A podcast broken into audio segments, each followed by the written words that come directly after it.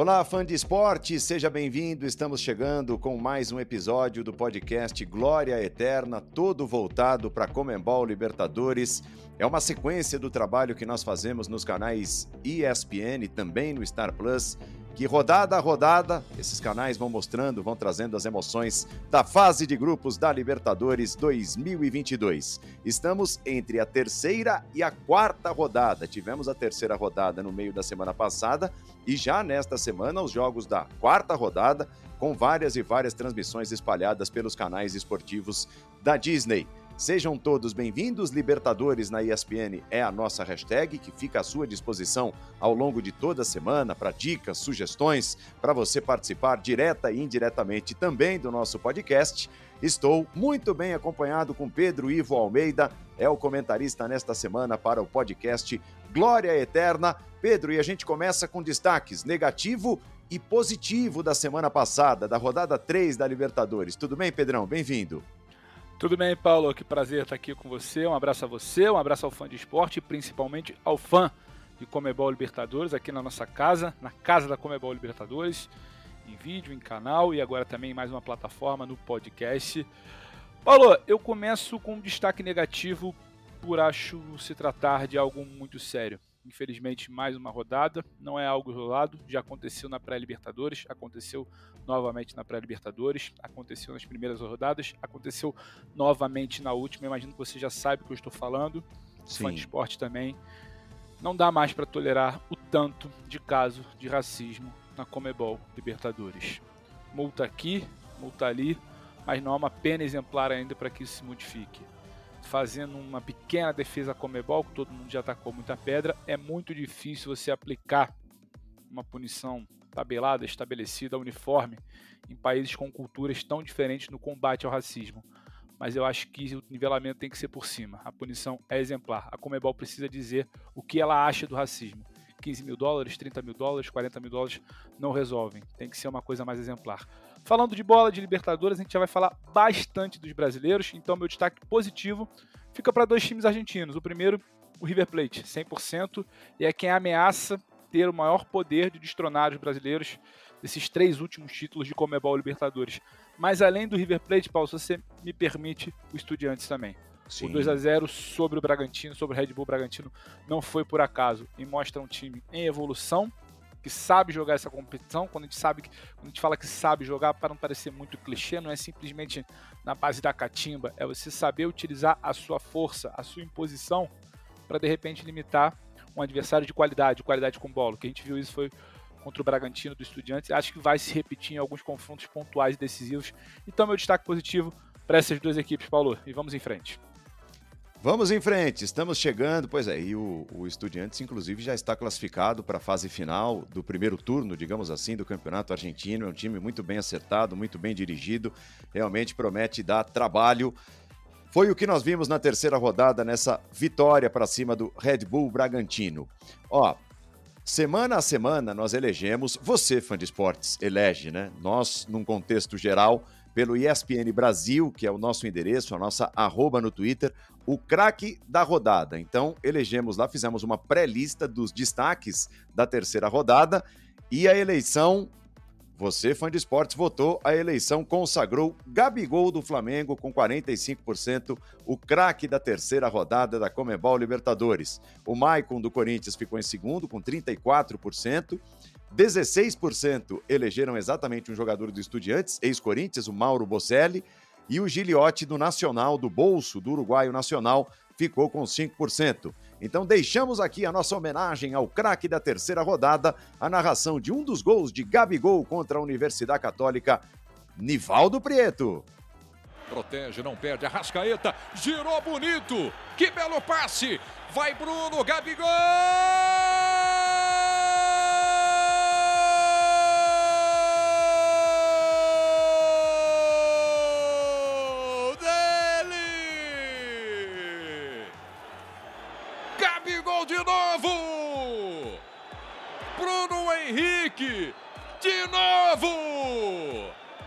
A dupla está de volta! Ninguém segura, Bruno! Gabigol, bota lá dentro, tá lá! Na frente mais uma vez o Flamengo.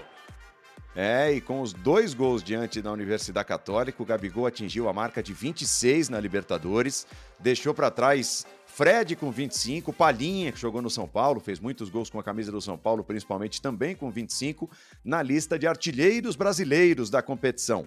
Luizão, Luizão com 29, é o líder desse ranking. Parece ser questão de tempo para o Gabigol se tornar o maior artilheiro brasileiro da história da Libertadores e que não é pouca coisa, né, Pedro? Não é pouca coisa, né, Paulo? Questão de tempo, podemos falar questão de rodadas. Três jogos para o Flamengo, um bom momento do Gabigol na Libertadores. Não duvidaria a gente já entrar no mata-mata com essa marca igualada ou batida. E tem algo muito peculiar nessa marca, Paulo, porque quando você fala de 26 gols, podendo chegar a 29, passar de 30, eu acredito, é algo difícil hoje em dia, porque vamos pensar, quem se destaca numa Libertadores fazendo muitos gols, muito provavelmente não dura, não tem vida longa no continente, não tem vida longa no futebol sul-americano. Se você tem um destaque a nível continental, você vai ser observado pelas principais pelos principais mercados do futebol, então você sai, você não tem a oportunidade de disputar muitas competições, muitas edições de Libertadores. Não sei que você volte no final da carreira, alguma coisa assim.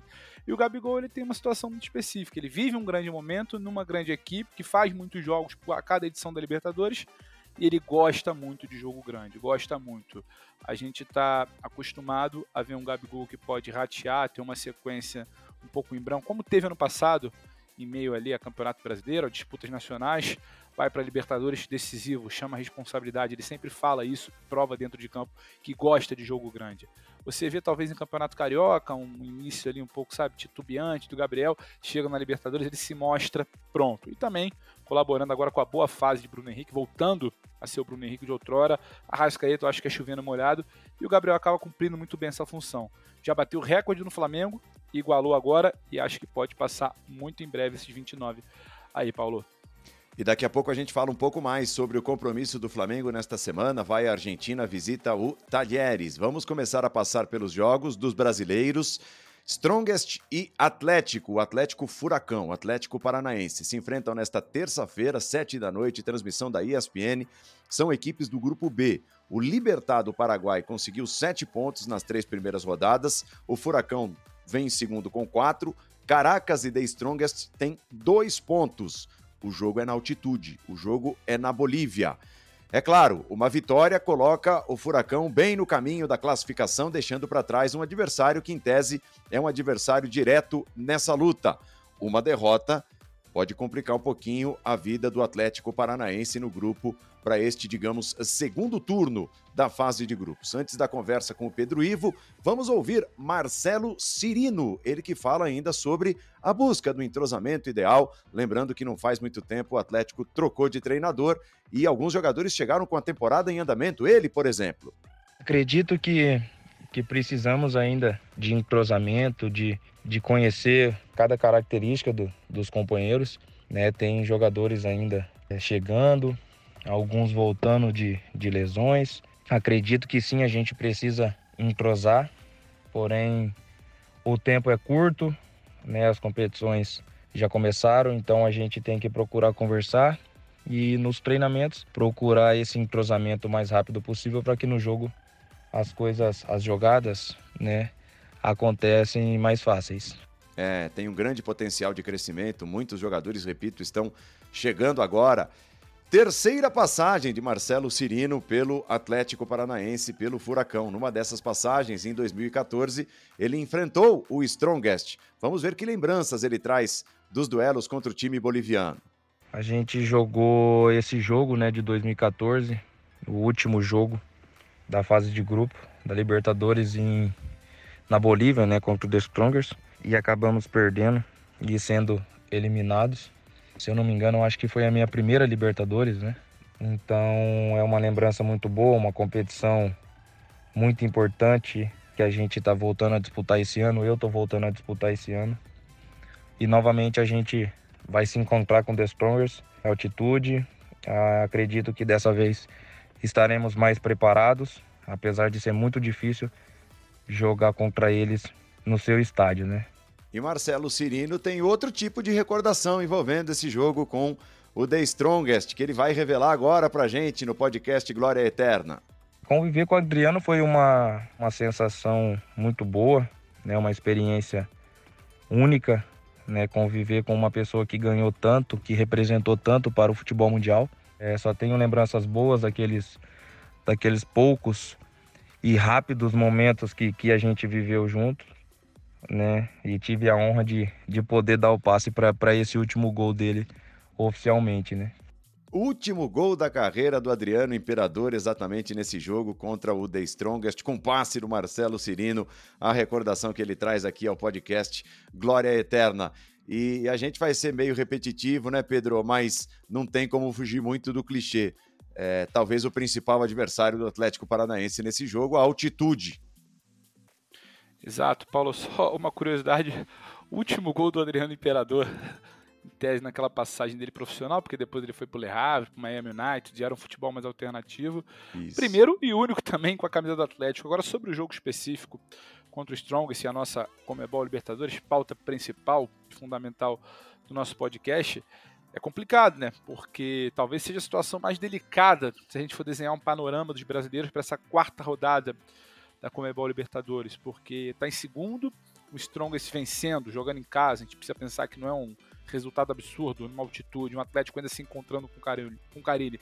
ele vai a cinco pontos, ele ultrapassa o Atlético, se a gente pensar que o, o Bragantino também tem quatro pontos, mas joga em casa, pode fazer um resultado contra o Vélez, o Atlético vem de uma sequência que não é boa, é bom lembrar, não é boa a sequência do Atlético, o Atlético tem problemas especialmente para construir resultados, então no momento que o Atlético precisa construir resultados, se impor, mostrar alguma evolução que ele não vem tendo nos últimos jogos, é um risco. Para além da altitude, o que o Atlético vem apresentando já não é bom. Se viesse uma sequência positiva, a altitude é um fator que já te complica. Você vindo numa sequência que você tropeça, busca identidade, você tem dificuldade para se impor, para fazer o seu resultado. Você vem de tirando a vitória sobre o Flamengo. Acho que se eu não me engano foi no dia 23 de abril. Já temos aí quase 10 dias. Perdeu para o Galo, perdeu para o Libertar na própria Libertadores, perde para o América Mineiro, tem essa dificuldade. Então, eu diria, Paulo, que a altitude é mais um problema. O Atlético tem outros a resolver e precisa muito desse resultado. Uma pena chegar nesse momento crucial, que a gente começa a separar quem vai para a briga e quem não vai, para finalizar, funilar naquelas duas rodadas finais de fase de grupos, o Atlético não está lá na situação mais confortável. O outro Atlético, o Atlético Mineiro, tem clássico, vai enfrentar o América. Ele é visitante, né? O América é o mandante nesta terça-feira. A ESPN transmite, mostra o jogo às nove e meia da noite. Aí a gente pula de grupo, né? O América chega à quarta rodada sem vitória na fase de grupos. Não venceu nenhum dos primeiros três jogos. E tem uma marca que traz com toda certeza arrepios ao torcedor americano nos últimos 10 anos, dos 75 clubes que chegaram nessa situação, quer dizer, que embarcam no segundo turno, vai, da fase de grupos sem vitórias, dos 75, apenas 14 conseguiram avançar. Uma curiosidade: em 1998, o Vasco também tinha um pontinho só depois de três jogos. Não só avançou às oitavas, mas acabou sendo campeão daquela edição. Então, aí, um um lembrete histórico positivo para o torcedor do Coelho. O Éder, zagueiro, conversou, e foi uma conversa exclusiva com o repórter Vinícius Nicoletti, dos canais ESPN. Ele falou sobre os aprendizados do América nessa Comembol Libertadores. O fator principal que nós já tínhamos entendido desde o primeiro jogo, lá contra o Guarani, é competir. A Libertadores é uma competição que você tem que estar duelando o tempo todo com seus adversários a partir do momento que você passa a perder alguns duelos individuais, é, naturalmente a equipe adversária vai sobressair. Então, acredito que alguns jogos da Libertadores, em alguns momentos do jogo, a gente, por mais que tivéssemos a bola nos pés, a gente não conseguia competir ao nível que exigia uma Libertadores. Então, eu acho que no jogo contra o Atlético Mineiro já foi um jogo em que a gente conseguiu equilibrar as duas coisas, tanto jogar com a bola nos pés quanto conseguir competir em alto nível, duelar, vencer os duelos defensivos e ofensivos. Então você vê que nosso desempenho ele já foi um pouco melhor do que da primeira rodada da fase de grupo. Ele falou também sobre o processo, que é um processo de adaptação depois da saída do Marquinhos Santos, não faz muito tempo, e a troca, a volta de Wagner Mancini. O trabalho do Marquinhos ele vinha sendo bem executado, né? Eu, eu acho que esse fator de mudança de treinador ele sempre gera gera um ânimo a mais aos atletas, isso é inevitável, né? Não só para quem está jogando, mas também para quem talvez nem vinha sendo escalado, que tem viagens longas, tem jogos extremamente exaustivos. Então, assim, o Mancini está indo muito mais na conversa ali, nos vídeos, e quando vai a campo é algo bem leve. E a gente tenta assimilar o mais rápido possível para colocar isso em campo. Claro que ele vai ter o tempo para aplicar o que ele imagina como estratégia de jogo, como forma de jogar. A mudança maior talvez esteja na nossa atitude, na nossa coragem, é, entender melhor o jogo, entender melhor a Libertadores e saber que com o tempo o trabalho só tende a desempenhar melhor. Eu sei que no Brasil tem muito do imediatismo, é, a cobrança é sempre o amanhã tem que ser melhor do que hoje, mas às vezes é, é bom um tempo um tempo para se pensar melhor a estratégia, para se pensar melhor treinos e eu acho que a gente está conseguindo, por mais que esteja um calendário apertado, a gente é, mentalmente está conseguindo se adaptar muito bem e conseguindo aplicar dentro de jogos. O clássico será mostrado ao vivo na ESPN nesta terça-feira. E para o América, né, Pedro? É vencer ou vencer. O detalhe é que para o Atlético também o jogo é bastante importante, porque o grupo tem, nesse momento, um bolo nas primeiras posições. O Del Valle e o Galo estão com cinco pontos e o Tolima tem quatro. Então, assim, não está tranquila, não está confortável a vida do Atlético, que é considerado um dos favoritos à conquista, até porque não do título. Você toca num ponto importante, né, Paulo? O América ele pode ter uma série de fatores, motivações. Ele pode pensar que o clássico contra o Galo, no, na primeira perna, no primeiro turno, podemos chamar assim, dessa fase de grupos, ele conseguiu competir, duelar, como o Éder falou.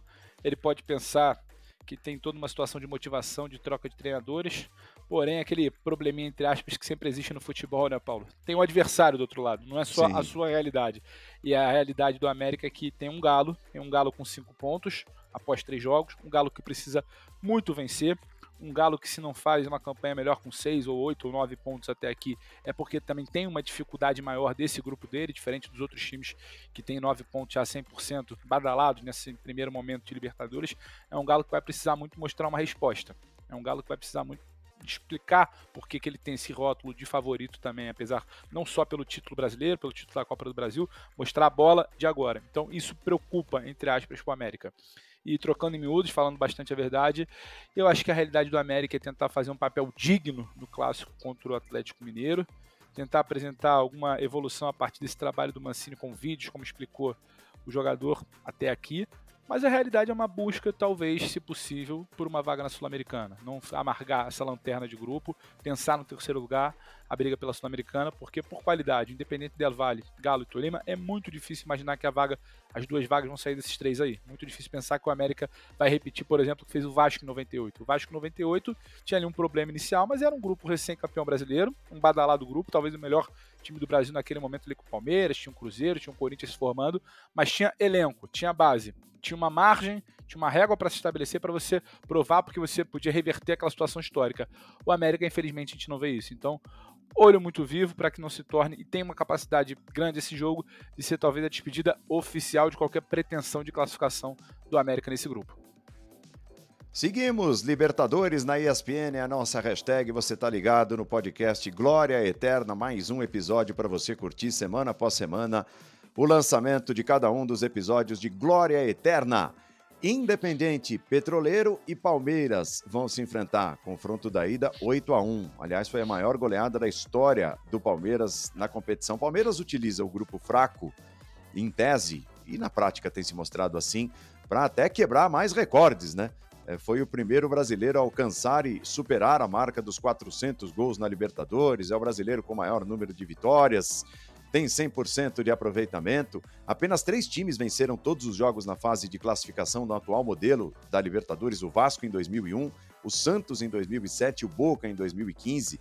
E o Palmeiras está tentando caminhar para isso, vem de três vitórias e, e construídas com muita autoridade no primeiro turno. Joga contra o adversário mais fraco do grupo, joga fora de casa. A tendência é que consiga mais três pontos, e aí sim terá outros dois jogos dentro de casa, finalizando a sua participação na fase de grupos. O Palmeiras pega um grupo fácil, né, Pedro? Mas mostra que realmente está acima dos demais. É aquilo. Ah, o grupo é fácil? É fácil. Mas o que você faz num grupo fácil? No caso do Palmeiras, se destaca. Perfeitamente. Grupo fácil por grupo fácil, eu acho que em todo ano, Paulo, de Comebol Libertadores, tem um grupo, pela farta distribuição de vagas, a gente pode falar assim, tem um grupo que vai pegar uma combinação de um time, uma fase menos privilegiada tecnicamente, alguém que vem de uma pré-Libertadores, um time amadurecido, por exemplo, como o Palmeiras, essa combinação nos induz sempre a, nos induz sempre a buscar o tal grupo fácil. Agora, você conjugar esse grupo fácil com bom futebol do Palmeiras e lembrar que é um Palmeiras num grupo fácil que aproveitou para rodar o elenco, ou seja, você aproveitou o, grupo, você aproveitou a situação de calendário, você deu respostas em todos os aspectos, então não acho que a gente pode cair, tô com você nessa, não acho que a gente pode cair apenas na história do grupo fácil. Tem muito jogo fácil de Comebol Libertadores que quando você cai para a realidade ele não é tão fácil. A Comebol Libertadores ela tá muito difícil de ser fácil. Eu lembro a estreia do Galo no ano passado, o Galo então badalado, projeto, vinha de um trabalho de São Paulo, contratações, o Laguaira, o Galo não conseguia jogar contra o não tão possante Laguaira. Ele aquilo ali traz o time para a realidade. Você poderia pegar uma estreia de um Palmeiras, segundo jogo, terceiro jogo, um tropeço ali, por ser um time que não está acostumado a jogar junto, mas não é o que aconteceu. Se não é um time acostumado a jogar juntos, é um grupo acostumado à ideia. A primeira vitória dá muita confiança. Você constrói a segunda vitória, você constrói a terceira vitória. E aí você chega para esse momento de Libertadores ciente de que o peso é muito menor para essa galera que acaba aproveitando chances numa Libertadores. É até difícil imaginar que você está rodando o elenco e utilizando um time alternativo na competição continental, na principal competição do futebol do calendário sul-americano, que é a América do Sul.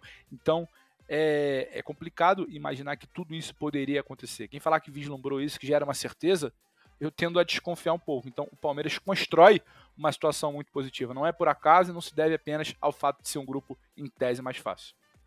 Palmeiras 100% de aproveitamento nos três primeiros jogos, assim como o Flamengo, que vai enfrentar nesta semana, na quarta-feira, o Tajeres, vai à Argentina. A partir das seis e meia da tarde, na ESPN, abre o jogo, bola rolando às sete, nesta quarta-feira. É o Flamengo buscando a quarta vitória em quatro jogos. Essa é a segunda vez na história do clube que ele começa a Comebol Libertadores com três vitórias. Na temporada passada também havia vencido as três primeiras partidas contra Vélez, União La Calera e LDU. O Flamengo tem bons números enfrentando adversários argentinos, são dez vitórias, seis empates e duas derrotas é, é, a história do Flamengo contra argentinos. Em 2012, o time de Ronaldinho Gaúcho e companhia, o Flamengo tinha o Ronaldinho, enfrentou o Lanús, empatou na Argentina e venceu no Maracanã. Quem fazia parte daquele elenco era o atacante David, e ele fala sobre a dificuldade de enfrentar equipes argentinas. Não, Libertadores é muito, é muito difícil, né? Mas quando se joga contra times argentinos, né? Joguei várias vezes contra times argentinos. E é muito difícil jogar, né? E dois países que têm a sua o seu respeito dentro do futebol, né? Brasil e Argentina. E quando se enfrenta na Libertadores é sempre é sempre um jogo difícil. Além da Libertadores, o David também disputou a Liga dos Campeões, a UEFA Champions League, com a camisa do Fenerbahçe. Na visão do ex-atacante, o caminho ainda é longo para o torneio aqui da América do Sul diminuir a distância em relação ao europeu. E ele aborda também, nessa entrevista ao nosso podcast, outros aspectos que envolvem a comparação das duas competições. Olha, quem jogou Champions League sabe que, que é uma competição muito organizada, né? Com uma estrutura muito grande não, não se compara a Libertadores né, com a Champions League. Acho que um caminho ainda muito distante em termos de organização, né, profissionalismo, os estádios. E, e, é uma sensação única, né? A Champions League é uma das competições mais difíceis. E quem jogou sabe, sabe muito bem como é que é. E infelizmente acontece, né, Pedro? Acontece também em jogos da Liga dos Campeões. Nós vimos questões relacionadas a, a racismo que vem das arquibancadas. É, teve uma história recente, né, envolvendo até o PSG, do quarto árbitro é, ter se referido a um jogador do banco de reservas é, de uma forma é, lamentavelmente racista e, e os jogadores é, deixarem o gramado e, e, e a partida foi paralisada. E, e, o David também, é, fora, fora do contexto das quatro linhas do campo, abordou, falou sobre isso também e, e, viveu e sentiu na pele também essas questões, infelizmente, disputando a competição na Europa. Acontece, Paulo, acontece e o que eu acho que diferencia ainda um pouco o racismo vivido lá, o racismo vivido aqui, como se combate, como se encara, como se lida com esse problema, é talvez um amadurecimento no debate. Eu até comentava aqui na nossa participação inicial que são culturas muito distintas. Você tem alguns países, hoje, o racismo é um problema sério no Brasil. Ele é sério em todos os lugares, mas a abordagem ela te traz para uma realidade diferente, por exemplo, há 10 anos atrás. Pessoa hoje para e pensa duas vezes em cada piada, em cada comportamento, em tacar uma banana ou não. O Brasil conseguiu, de certa forma, é, fazer com que a cultura de arquibancada pegasse até aquele rapaz que joga um copo d'água, um copo de cerveja, que pode gerar uma punição. Vai todo mundo querendo saber quem é, entregar para o clube. Hoje, atitudes racistas assim no futebol brasileiro são mais raras. O racismo ele não está, sabe, extinguido na sociedade, não vai estar. Só que, infelizmente, ele é resolvido, entre aspas, nesse ambiente com questões punitivas. Ou você pune, ou você tira mando de campo, ou você joga o portão fechado, ou você pune esportivamente tirando pontos daquele time, ou você não vai conseguir mudar. A Comebol ainda dá passos muito curtos. A UEFA também não é o maior exemplo disso não, mas eu acho que como os jogadores lidam com isso, se alguém escuta alguma coisa se recusa a voltar, torna o barulho maior, amplia o debate. Então, assim, acho que é uma caminhada. Estamos ainda um pouquinho atrás aqui e acho que passa também por uma Comebol ser mais enérgica. Não adianta uma multa aqui, uma multa colar. Tem que ser algo que, infelizmente, impacte. Impacte aonde? Ou esportivamente, que é onde, as pessoas, que é onde o clube pode sentir, perdendo pontos, perdendo mando, ou no bolso. Porque, infelizmente, é só assim que a nossa sociedade aprende a lidar. É errado, a gente queria que fosse com educação, com debate, com conscientização, mas se não é possível ainda, que seja a partir dessa punição esportiva e pesada. Uma multa alta ou uma punição esportiva que reconsidere tudo que é feito dentro do clube.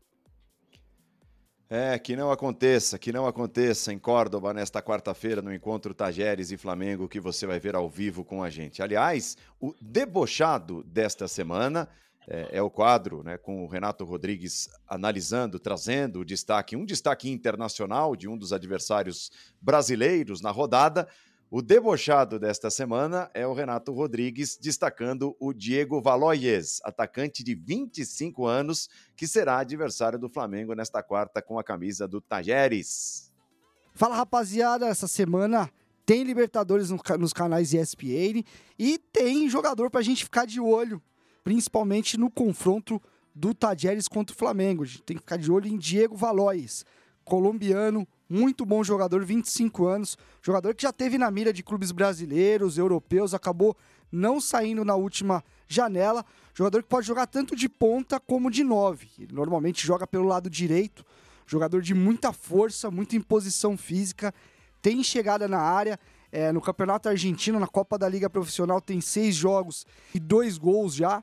É um jogador que chega muito na área, tem muita é, percepção de espaço, um jogador que, que tem muita agilidade, muita velocidade, é um cara que carrega muito bem a bola pelo lado, a tendência do Tadjeres esperando mais do Flamengo e o Valois sendo o escape, o jogador de velocidade para conseguir dar é, dinâmica para essa equipe do Tajeres, que não vem bem na temporada, é verdade. Mas Diego Valois, colombiano, tem que ficar de olho nele, que é bom jogador, viu, galera? Valeu, Renato Rodrigues. E por falar em colombiano, o Corinthians vai à Colômbia, vai enfrentar o Deportivo Cali. O detalhe é que a última vitória do Corinthians fora de casa na Libertadores foi naquela grande goleada 7 a 2 contra o Deportivo Lara, lá na Venezuela, em 2018. Mas se por um lado o Timão ainda não enche os olhos dos seus torcedores, apesar de ser líder do Campeonato Brasileiro, pelo menos nesse momento, quando estamos gravando o podcast, aconteceram alguns resultados positivos nos últimos jogos, entre eles a vitória contra o Boca na Arena. A equipe colombiana, o Deportivo Cali, não vem numa boa fase, muito pelo contrário. De repente, pode ser a hora do Corinthians acabar com esse jejum e finalmente voltar a vencer uma partida fora de casa, Pedro. E, e, se vencer, vai dar um belo passo rumo à classificação, porque vai estar tá, vai tá tirando três pontos de um adversário direto na luta por vaga.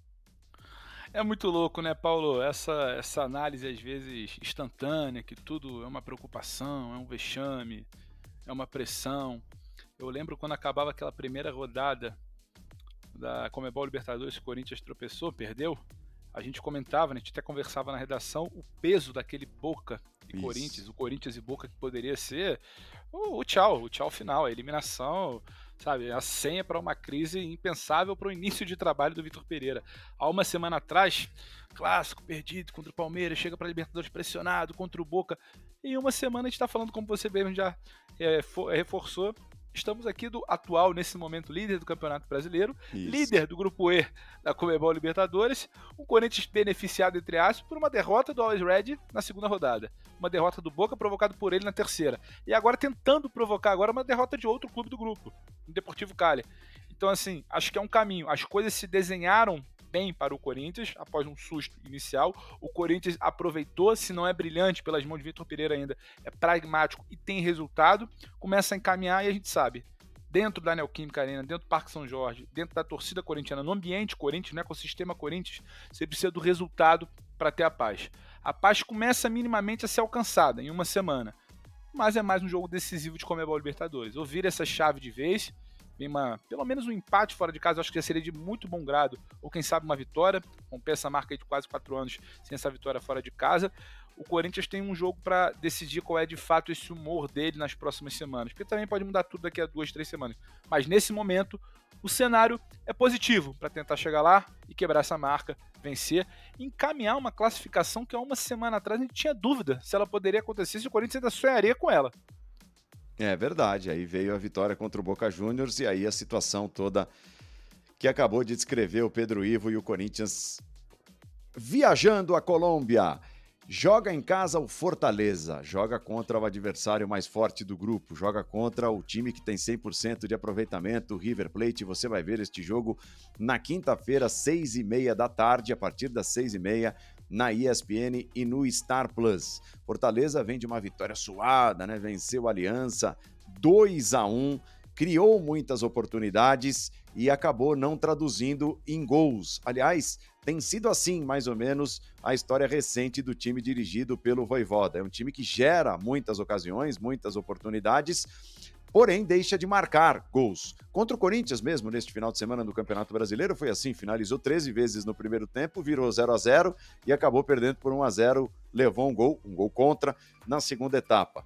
Veja, atacante Silvio Romero fez 22 jogos na temporada e marcou 8 vezes. O Robson tem 15 jogos e só 2 gols. Renato Kaiser, que foi contratação feita para essa temporada, 17 jogos, apenas 3 gols e mais o Moisés que tem 23 jogos e 6 gols. É hora de prestar atenção nisso, né, Pedro? É criar, mas concluir e transformar as oportunidades em gols.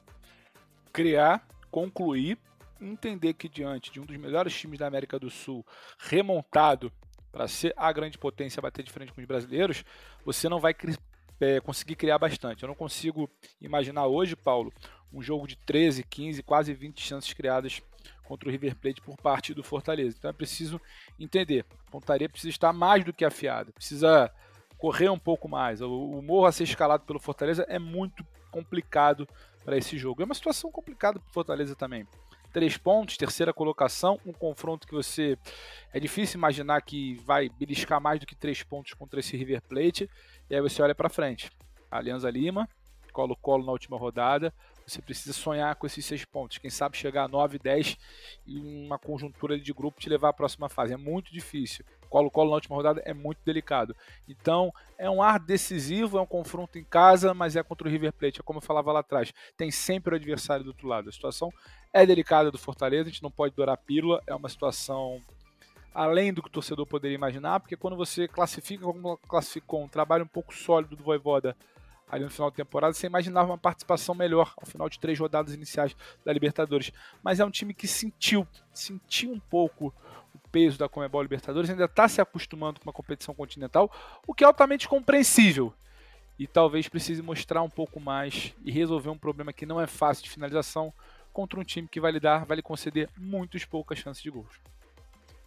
O Bragantino, o Red Bull Bragantino também vai entrar em campo na quinta-feira e também estará na tela da ESPN e no Star Plus. É mais um duelo Brasil e Argentina. Teremos Red Bull Bragantino e Vélez Sarsfield nesta quinta-feira. Os dois times venceram em seus campeonatos nacionais no final de semana. O Braga derrotou o Ceará fora de casa, né? 1 a 0 gol do Ítalo. O Vélez venceu o Tigre por 3 a 2, conquistando apenas o seu segundo triunfo nos últimos nove jogos. O Bragantino perdeu né, na rodada mais recente da Libertadores, a derrota que a gente já citou para o bom time do Estudiantes, e agora joga em casa contra o Vélez Sarsfield, que começou mal, mal a sua participação na fase de grupos da Comebol Libertadores.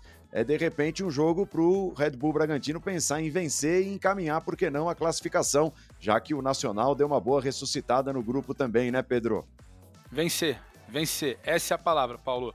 Quando a gente fala Fortaleza, é, eu entendo Fortaleza tropeçar, não se acostumar com a competição. É um time que, por mais que tenha boas respostas nacionais, ainda carece de um amadurecimento maior no cenário sul-americano. O Bragantino, para mim, é o oposto. O Bragantino já disputa pelo menos desde a última temporada e antes também, é, situações de jogos continentais. É um Bragantino de bom início na Comebol Libertadores. É um Bragantino que sabe dar respostas rápidas após certas situações que experimenta. E ele experimentou uma situação na segunda rodada de ser o único clube que deu ponto ao Vélez nesse início. Então agora é hora de não dar mais ponto ao Vélez e rebater fazer valer o mando, ainda que não seja aquela coisa de caldeirão, a grande torcida, mas fazer valer o fato de jogar em casa, onde você está acostumado. Que tenha aprendido a lição do jogo da terceira rodada contra os Estudiantes. Sofreu muito contra um time argentino intenso, forte. O Vélez, se não é brilhante, também é forte. Não tem talvez a capacidade do Estudiantes de criar e dominar o Bragantino. Então o Bragantino tem que dominar o Vélez dessa vez. E tem que fazer o resultado, não tem que esperar para buscar fez o primeiro gol na outra partida, tomou um empate, tomou virado e foi buscar depois. Tem que fazer o resultado, fazer valer o controle de bola a partir, o controle do jogo a partir da sua posse e resolver logo a parada porque daqui para frente vai ficar complicado. Você tem depois um Estudiantes em casa também, mas é o Estudiantes, e você vai fechar contra o Nacional, querendo crescer. Então é bom já largar, já fazer esses sete pontos, chegar na situação um pouco mais tranquila para você negociar como é que vai ser essa quinta e sexta rodada final ali. Mas confio um pouco mais no Bragantino, Paulo. Acho que tem um amadurecimento para entender esse momento, tem qualidade, tem qualidade individual, tem qualidade coletiva no trabalho do Barbieri. Então acho que dá para beliscar e a palavra de ordem com certeza tem que ser essa, vencer. Estamos encaminhando a reta final desta edição do podcast Glória Eterna, é, mas eu vou falar do sobrevivente. E agora nós temos o sobrevivente, um Ih, sobrevivente. É, temos um vencedor da primeira etapa, Pedrão. é, o sobrevivente, para quem não está muito ligado, cada um de nós, né, que, que fazemos parte é, da equipe do podcast Glória Eterna, cada um de nós escolhe rodada a rodada um time que acha que vai vencer. Se o time não vencer, é, aquele que escolheu é eliminado. Eu sobrevivi, na verdade eu não sobrevivi, eu caí na primeira rodada. É, Zinho e eu caímos com Fortaleza na primeira rodada. Calçades e Elias também foram eliminados na primeira rodada. O Pedro Ivo apostou no Galo na segunda rodada e quebrou a cara. Foi contra quem? É mole. Contra, contra o América? O Galo, hein? Foi isso, não ganhou do América. Isso. Então o Pedrão caiu na segunda, na segunda rodada. Na terceira rodada caíram o Nivaldo Prieto com o Strongest e o João Guilherme com o Galo. É mais um que caiu com o Galo. Sobreviveu quem? Oswaldo Pascoal com o Palmeiras. É o único sobrevivente, então temos um vencedor para essa primeira etapa de O Sobrevivente aqui do podcast Glória Eterna. Oswaldo Pascoal. Quem diria, hein, Pedro? Ah, aí na bola de segurança ali também, né? A questão é que ele foi na bola de segurança que tá dando certo, no Palmeiras. Eu tentei uma bola de segurança ali do Atlético, o Atlético deixou a turma na mão na segunda rodada, deixou a turma na mão na terceira rodada, mas se eu pudesse, eu iria no Atlético agora na quarta rodada, que eu acho que ele não vai decepcionar nesse clássico, não. Nem pode. Pedrão, valeu, hein? Valeu. É, a gente volta na semana que vem com um novo episódio. Esperamos grandes jogos, grandes emoções nessa quarta rodada também, é ou não é? Paulo, obrigado a você, valeu você e que bom, né?